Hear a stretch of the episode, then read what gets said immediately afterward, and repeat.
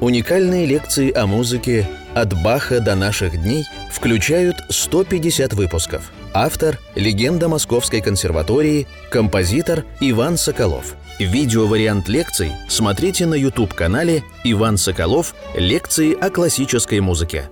Итак, дорогие друзья, мы начинаем 130-ю лекцию нашего цикла композитора Иван Соколов о музыке. Очень подробно, вгрызаясь буквально, занимаемся вот этими среднепоздними пьесами Скрябина.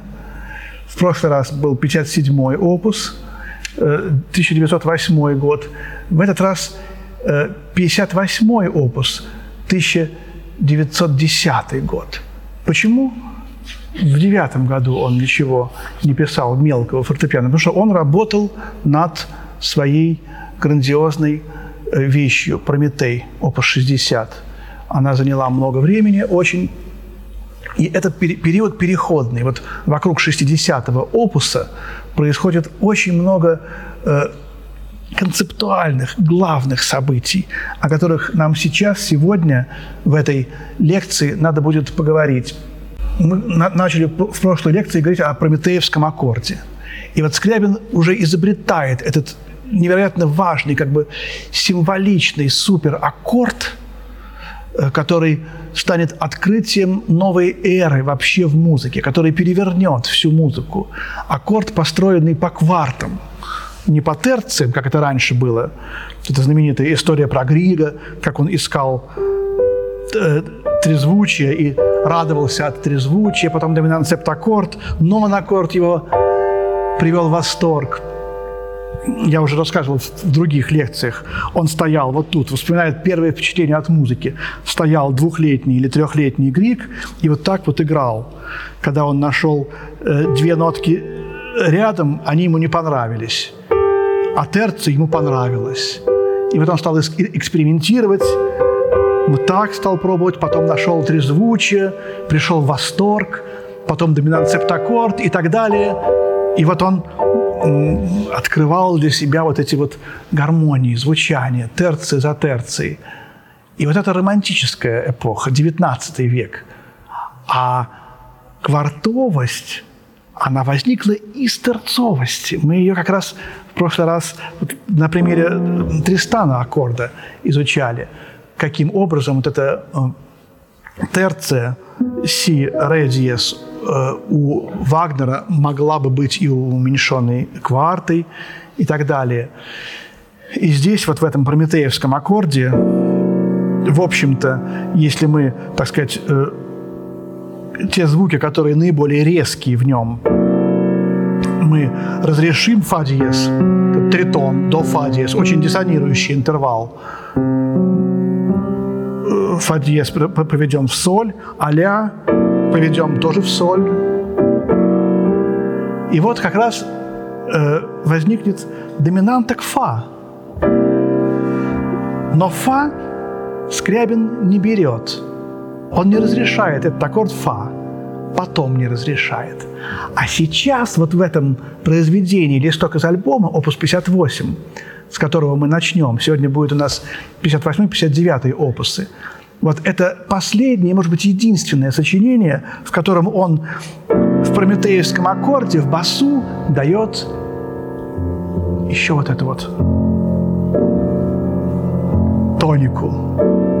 И эта тоника, фа, является для Скрябина как бы последним прощанием с землей. Вот этот икар, которым, с которым сравнивали Скрябина, древнегреческий герой мифа Экар придумал какой-то летательный аппарат, чтобы полететь к Солнцу. О, и птичка пролетела. Здорово. Полететь к Солнцу и, э, так сказать, взять огонь у Зевса, украсть тот самый огонь, которым он зажигает Солнце. Вот.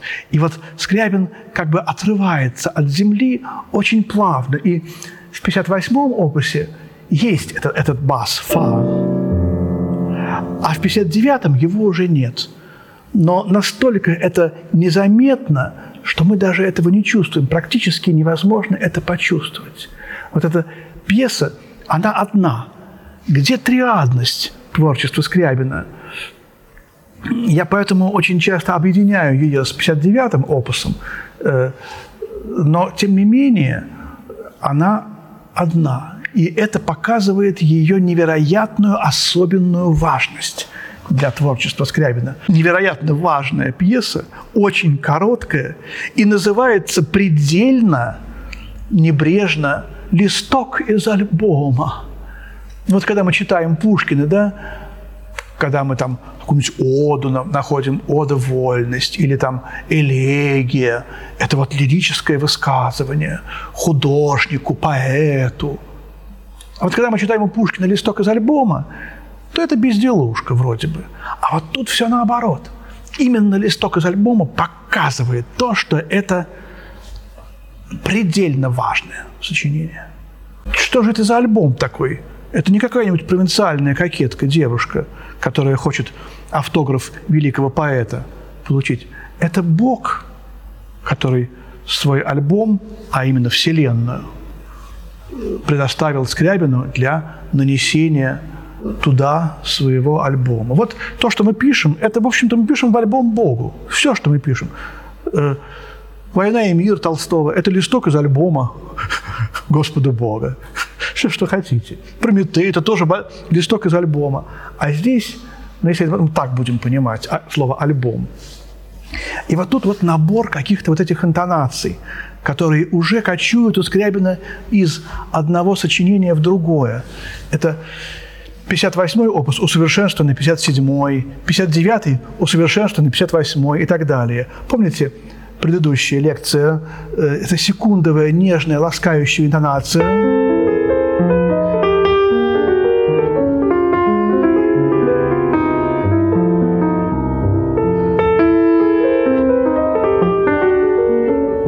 Какие-то сползающие такие ласкания. Вот здесь тоже будет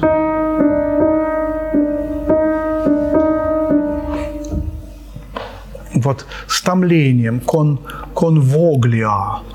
Вот что это такое означает по-итальянски?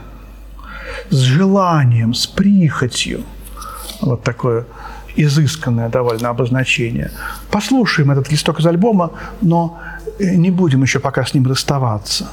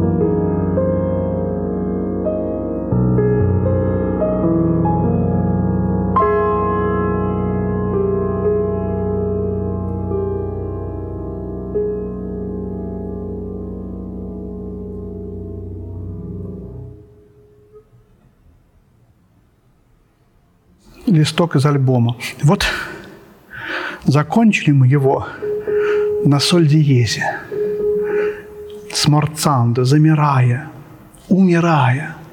Конец мира, конец света. Что такое соль диез?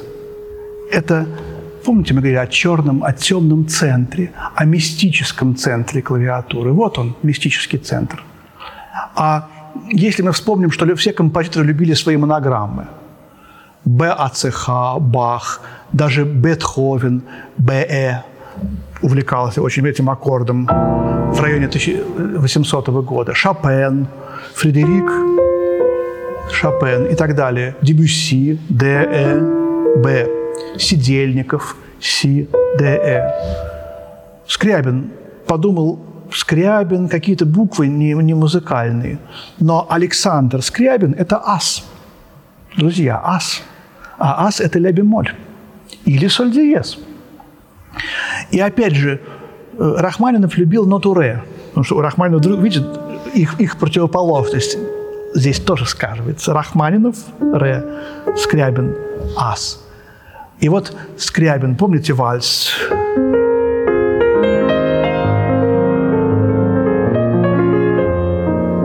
Вот он начинается отсюда, а в левой руке в левой руке сирень первым пальцем Рахманинова. Вот. Но это соли Део Глория. Но тоже вокруг ас все идет. Э, помните 51-й опус «Хрупкость»?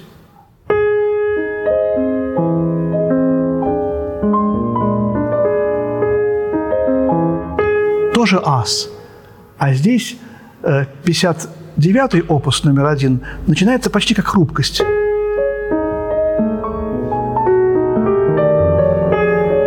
Видите? Другие гармонии, но вот начало то же самое. От соль диеза или ля бемоля. И, возможно, этот как бы центр немножко автобиографически рассматривался Скрябиным как его собственная нота. Но это только то, что пришло мне вот прямо сейчас в голову, спонтанно. Но мы закончили листок из альбома на соль диезе.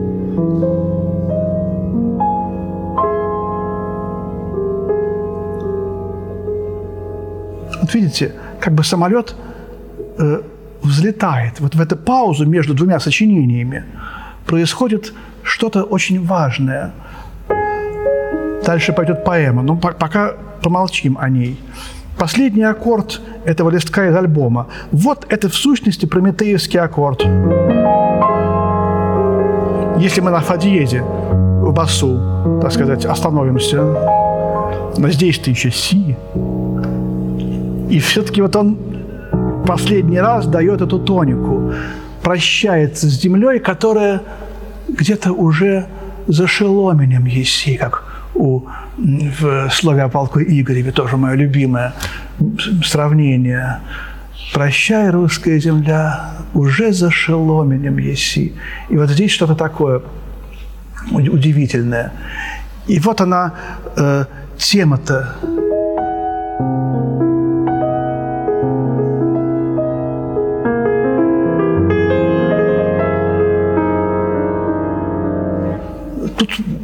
мелодия и гармония слиты воедино. Какая это мелодия?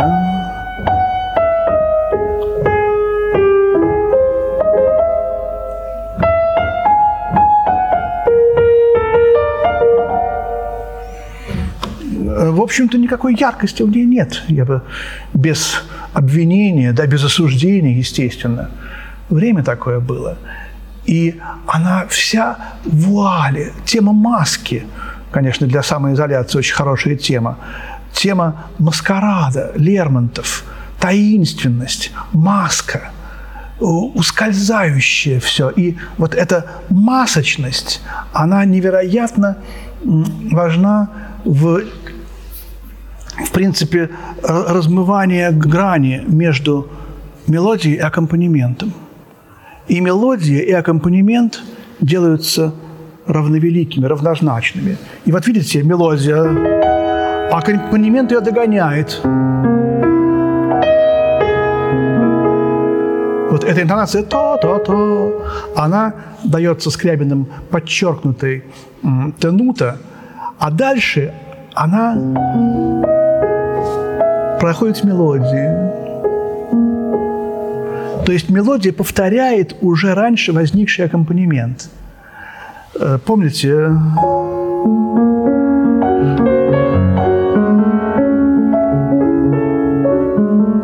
этюд, опус 42, номер 3, там было то же самое. Вот оно. В левой руке, в аккомпанементе, а потом в мелодии. И сначала в аккомпанементе. Вот это вот разговор двух миров, двух планов, э, левой руки и правой, мира видимого правой руки и мира невидимого левой руки. Вот здесь мы оказываемся в центре этих, этого разговора между двумя мирами в этом листке из альбома. Нежнейшим, кон деликатеца, как будто бы ускользающим. Это музыка маленьких гостиных. И он больше всего любил играть, Александр Николаевич Скрябин, э, в темных комнатах, занавешенных э, большим количеством темных э, штор, гордин. Он любил играть на рояле с закрытой крышкой, с этой, с другой крышкой. И любил, чтобы на рояле было много каких-то попон, материал какого-то. И вот этот темный, ускользающий звук – у него был рояль фирмы «Бихштейн». «Бихштейн» – это совершенно потрясающая фирма. Э, и особенный расцвет фирмы «Бихштейн» был э, до революции. Представительство фирмы «Бихштейн» было в России, и вот эти драгоценные дореволюционные «Бихштейны», которых сейчас осталось уже наперечет, один из них стоит в музее Скрябина. И, конечно, век рояля хорошего – Э, едва-едва переваливает за сто лет, потом он уже начинает требовать э, того ремонта, который, ну, уже, в общем-то, лишает вот этих вот его первозданных качеств. Скрипка в этом смысле более долговечный. И вот Бехштейн знал, что дерево для дыки должно очень долго э, сохнуть. И чем дольше, тем лучше. Вот это вот столетиями сохнувшее дерево найти – это самое трудное. И гениальный Бихштейн э, для создания своих этих гениальных роялей, э, он приходил в немецкую церковь э, какого-нибудь там 15-16 века, в деревенскую церковь, видел старые деревянные лавочки, на которых сидели там с 16 века, и думал, какое высохшее веками дерево. Искал пастора и говорил, я хочу сделать доброе дело для вашей церкви, я хочу заменить вам ваши скамейки на новые. И иногда пастор с радостью соглашался, и Бехштейн забирал это ценнейшее дерево для деки, ставил ему новые прекрасные скамейки, гораздо более прочные, из новейшего там дуба или какого он просил дерева. А из этого дерева он делал вот те совершенно потрясающие, а какие они были, кстати, еще намоленные, эти дейки. Вот. И, к сожалению, потом только вот в 1945 году э, Некоторые считают, что это специально. Стенвей подговорил, так сказать, американскую бомбу сбросить на э, фирму Бехштейн. Но так, как, как бы то ни было, бомба попала в ферму Бехштейн, и все эти веками э, сушившиеся доски были уничтожены. Но хотя сейчас ферма Бехштейн тоже одна из крупнейших, может быть. После Стенвей некоторые считают, что она лучше. Как бы то ни было, Скрябин предпочитал рояль Бехштейн, и вот этот грандиозный рояль, на котором он писал свои поздние все сонаты, к клавишам которого прикасалась его рука, этот Бехштейн стоит в его кабинете в музее Скрябина до сих пор. Э, и вот именно ни на каком рояле этот листок из альбома и другие поздние его сочинения не прозвучат так хорошо, как вот на этих Бехштейнах. Хотя вот я должен сказать, что именно этот Каваи и Каваи, и Ямаха, и вот эти японские новые рояли, они невероятно здорово умеют передавать вот ту самую атмосферу. То пианиссимо божественное, которое есть здесь у Скрябина, которое необходимо, оно требуется и здесь. И вот давайте пойдем дальше. Поэма, опус 59, номер один, я играю их практически атака. Этот листок из альбома, он заканчивается на соль диезе.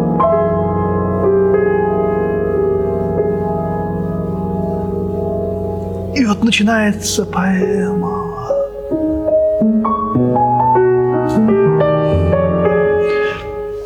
Я даже, пожалуй, сыграю э, еще раз листок из альбома и поэма, потому что это как бы одно сочинение. Вот тут тот принцип, что все сочинения Скрябина – это некий один опус –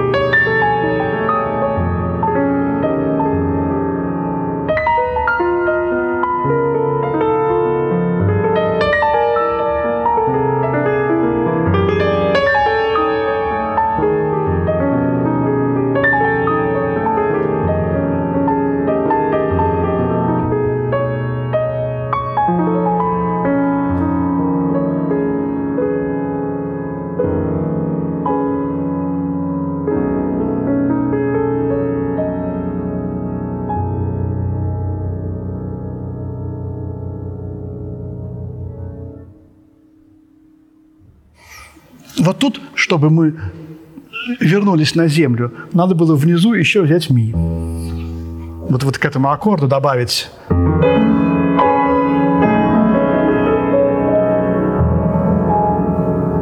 Но все. Мы оторвались от земли, друзья, но куда же мы полетели, спрашивается. И вот мы приходим к очередному новому невероятно важному образу в мифологии Скрябина, к образу звезды. Мы много говорили о солнце, о крыльях. Звезда. Я прочту знаменитое стихотворение Пушкина «Редеет облаков летучая гряда, Звезда печальная, вечерняя звезда, Твой луч осеребрил увядшие равнины – и дремлющий залив, и черных скал вершины. Люблю твой слабый свет в небесной вышине. Он думы разбудил, уснувшие во мне. Я помню твой восход, знакомое светило, Над мирной страной, где все для сердца мило, Где стройны тополы в долинах вознеслись, Где дремлет нежный мирт и темный кипарис – и сладостно шумят полуденные волны. Там некогда, в горах, сердечной думы полной, над морем я влачил задумчивую лень, когда на хижины сходила ночи тень, и дева юная во мгле тебя искала, и именем своим подругам называла. Поразительно скрябинское стихотворение. Вот где Пушкин романтик. Мы говорили о том, что Жуковский романтик, а Пушкин классик. Но это же типичный романтизм. И здесь Пушкин прямо подает руку Скрябину. вот это вот облаков летучая гряда в конце э, 58-го опуса рассеивается, и начинается вот это вот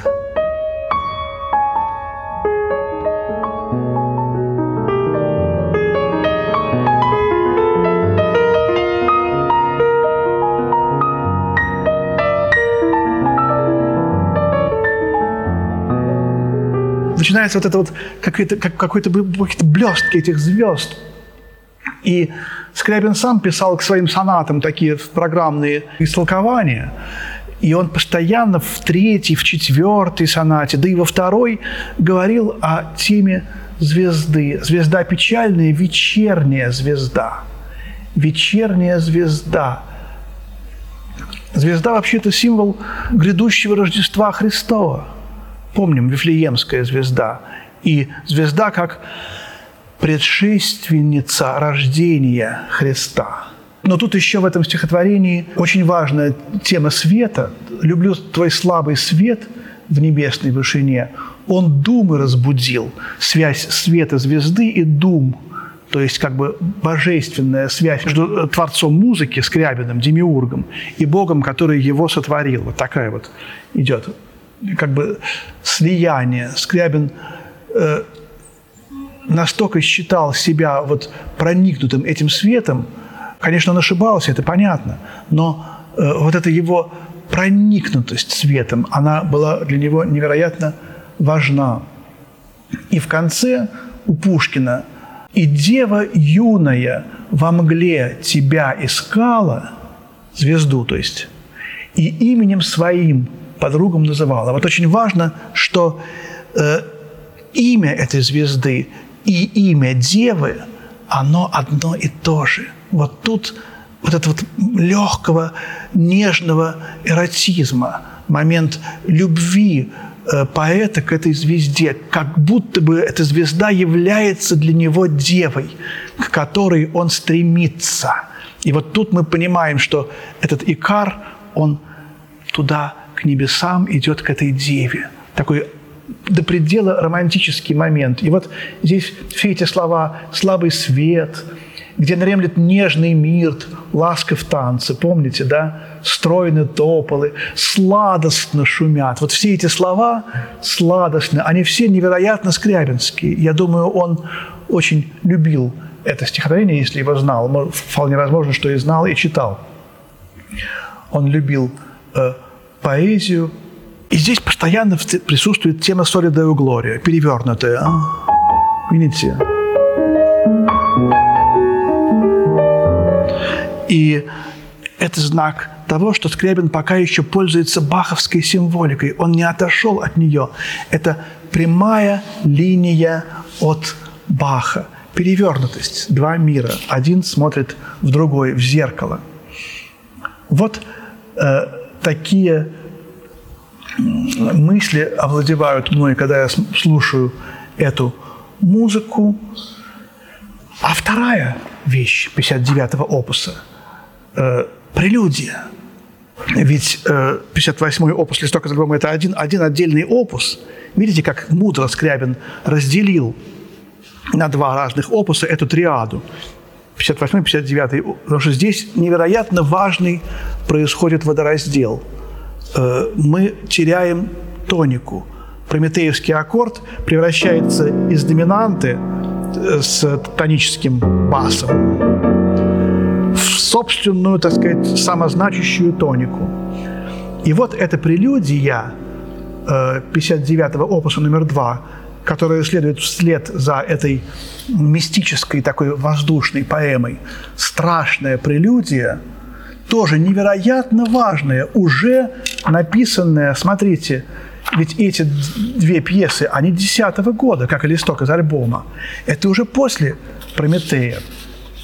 57-й опус был восьмого года. Никаких метрономов тут нет, а темповое обозначение этой прелюдии – страшное, дико.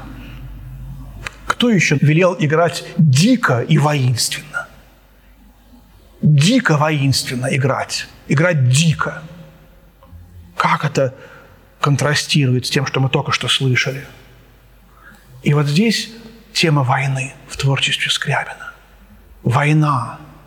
Он, конечно, был великий пророк и интуит. Он понимал, что война должна скоро произойти. И война, и революция, и все это уже было. И никто не знал в 1905 году, а не, не есть ли это уже 17-й год, есть ли это уже абсолютный и полный безнадежный крах вот того всего. Поэтому он предчувствовал что-то еще более страшное, что и наступило в 14 году во время начала Первой мировой войны, которую он еще застал. Он умер в 15 году, в апреле. И вот он, когда, вы знаете, я рассказывал, вообще это очень известно, про мистерию Скрябина, которая должна была привести к концу света. Все человечество должно сразу резко э, э, как бы возвыситься морально, и, услышав эту музыку, такой странный, страшный такой какой-то рост, внезапный, скачкообразный, э, он должен был своей музыкой облагородить все, так сказать, человечество. И история человечества должна была мгновенно, моментально завершиться – вот это вот какой-то дерзновеннейший такой, ну, до предела, может быть, э, замысел, который, конечно же, не мог быть осуществлен. Э, то есть публика, вся, вся, все люди должны были дематериализоваться в некую сплошную любовь. Вот. И, конечно, понятно, что с точки зрения абсолютно нормальных, так сказать, христианских воззрений, мы не вправе вообще об этом говорить и думать. Потому что законы, даже Христос говорил апостолам, что законы – это видение Бога Отца, и только Он знает и откладывает, меняет и руководит этими вопросами. Э, только самые-самые величайшие святые Серафим Саровский где-то невероятно осторожно предсказывал э, с огромным количеством вопросительных знаков «мне мнится», что вот тогда-то и тогда-то – но об этом нельзя рассуждать. Неправы те сектанты, которые говорят, что вот скоро грядет конец света, и раскольники, там, самосожжение раскольников, то, чему была посвящена Хованщина, Мусорского. Мы еще будем говорить об этом в связи с Рахманиновым, в связи с седьмой сонатой Скрябина. Тема конца света. И вот Скрябин говорил, какой ужас, когда началась Первая мировая война. Ведь вы представляете, гибнут люди, это кошмар, сколько раненых. Но ведь это все говорит о том, что скоро возникнет это событие, это мистическое событие конца света. То есть, с одной стороны, ужас, а с другой стороны, вот, вот он делал большие глаза, и, конечно, это все привело к его смерти – вроде бы, так сказать, от заражения крови в 15 году. У него было и раньше небольшое заражение крови в, в Лондоне во время концерта э, «Фурункул» на губе. Как-то это удалось ликвидировать, а в 15 году... И вот это странная, так сказать, какая-то какая-то странная тяга его вот к этим ужасам войны, в этой прелюдии, которая обозначена Э, ремаркой дико, воинственно. И, конечно, тут уже прометеевский аккорд абсолютно дан в своей неприкрытой э, э, сущности. Avec э, défi, с вызовом, вызывающе. Вот это вот.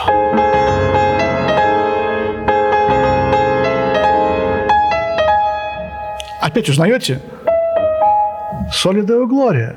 Опять как будто бы ничего, кроме этого, нет.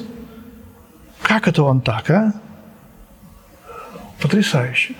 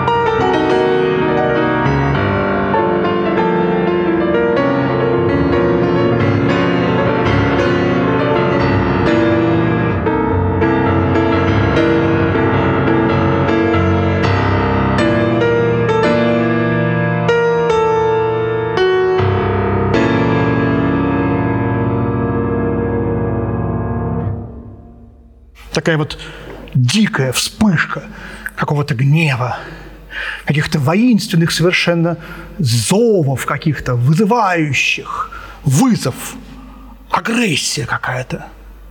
Это тоже Скрябин. Какой-то злой, может быть, что-то страшное немножко, какой-то резкий. И заканчивается, видите, вот это вот и в фа диез тут еще. Прометеевский аккорд. Вот было э, четыре вида этого аккорда. До, фа диез, си бемоль, ми, ля, ре. И вот эти вот две кварты ля, ре, последние два звука, они в двух вариантах Скрябиным применялись. Э, ля и ре, потом ля и ре бемоль могло быть. Это уже второй вариант а потом ля мог заменяться на ля, ля бемоль. И с ля бемолем тоже могло быть ля бемоль ре, третий вариант. И четвертый вариант ля бемоль ре бемоль. То есть четыре варианта таких близких друг к другу. Один из них, вот этот вот вариант ля бемоль ре, бикар, он представляет собой э, развернутую целотонную гамму. И тут мы уже опять говорили об этом в одной из самых первых лекций, о том, что это все обертоновый звукоряд. Вот этот кусочек целотонная гамма, а потом соль, ля. Вот этот фрагмент обертонного звукоряда от 7 по 13 обертон – представляет собой почти точный прометеевский аккорд. Вот этот соль как раз э, это лишний, чуждый звук. И у Скрябина где-то э, вот, вот это те же звуки, что и вот. У Скрябина где-то есть в дневниках, э, в каких-то в записных книжках, в набросках э, выписанный обертоновый звукоряд и крестиками помечены вот эти вот звуки, образующие прометеевский аккорд. Си бемоль, до, ре, ми, фа диез и ля. А соль обведено и написано чуждый звук. Звук, который не входит в, это, в этот э, обертонный звукоряд. Видите, э, фа тут как раз не было у него. Фа, который который э, внизу был в 58-м опусе, в, в этом обертонном звукоряде, он возникнет здесь только в самом конце, вот еще. Э, мог возникнуть соль доминанта, но именно соль э, резал ему ухо. Смотрите, вот послушаем, как звучит аккорд. Пряно, вкусно и как-то очень гармонично. А вот соль уже как бы какая-то картонность и какая-то э, неестественность и, ну, как бы грязь, чуждость. Даже, даже ля бемоль был бы лучше. Вот. И поэтому вот эта чуждость этого звука э, примерно в это же время э, Шонберг в Австрии тоже невероятно современно мыслящий музыкант тогда – по годам рождения он чуть-чуть младше э, Скрябина, на два года примерно. И он пишет э, камерную симфонию, где тоже мелодия по квартам идет. Сейчас я не, не, не совсем точно цитирую, но примерно в девятом году им тоже была провозглашена как бы вот квартовость в гармонии, это жесткость, это, потому что две кварты – это, видите, септима, диссонанс.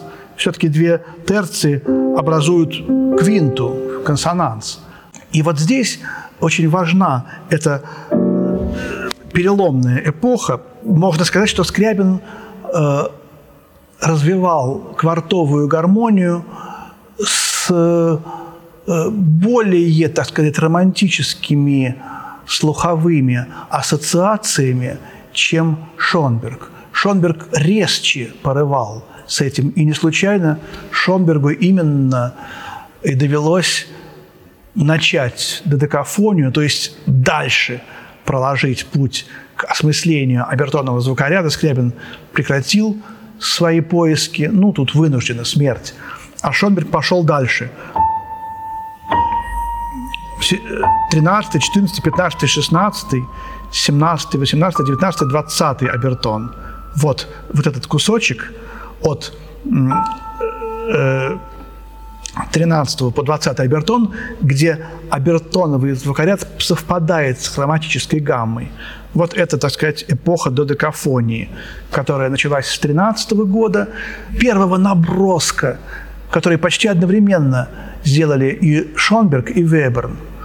В 13 году оба написали что-то такое 12-тоновое, но сама пьеса, первая официально 12-тоновая, возникла в 1923 году, опус 23 номер 5 Шонберга «Вальс» из сюиты для фортепиано. Об этом в свое время. Но вот, наверное, пожалуй, мы и закончим нашу 130-ю лекцию, посвященную опусам 58 и 59 Александра Николаевича Скрябина. Спасибо, друзья. Всего доброго.